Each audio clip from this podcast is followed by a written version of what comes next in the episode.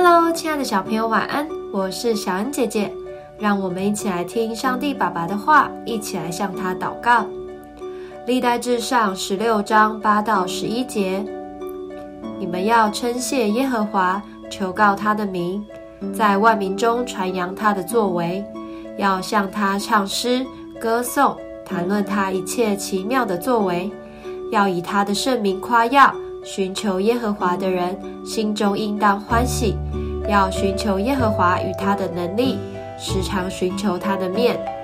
当我们到陌生的环境时，会觉得很不安、很害怕，想要快点找到爸爸妈妈，待在他们的身边。寻求神也是同样的意思，让自己与神在一起，这样即使遇到困难，也不会感到害怕。因为知道神有各样的能力可以解决，我们可以如何寻求神呢？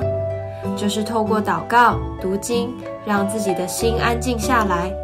这时候，神可能会透过圣经或是其他人来告诉我们应该要如何做，我们就能在这样的过程中经历从主而来的能力，他必帮助带领我们越过各样的难关。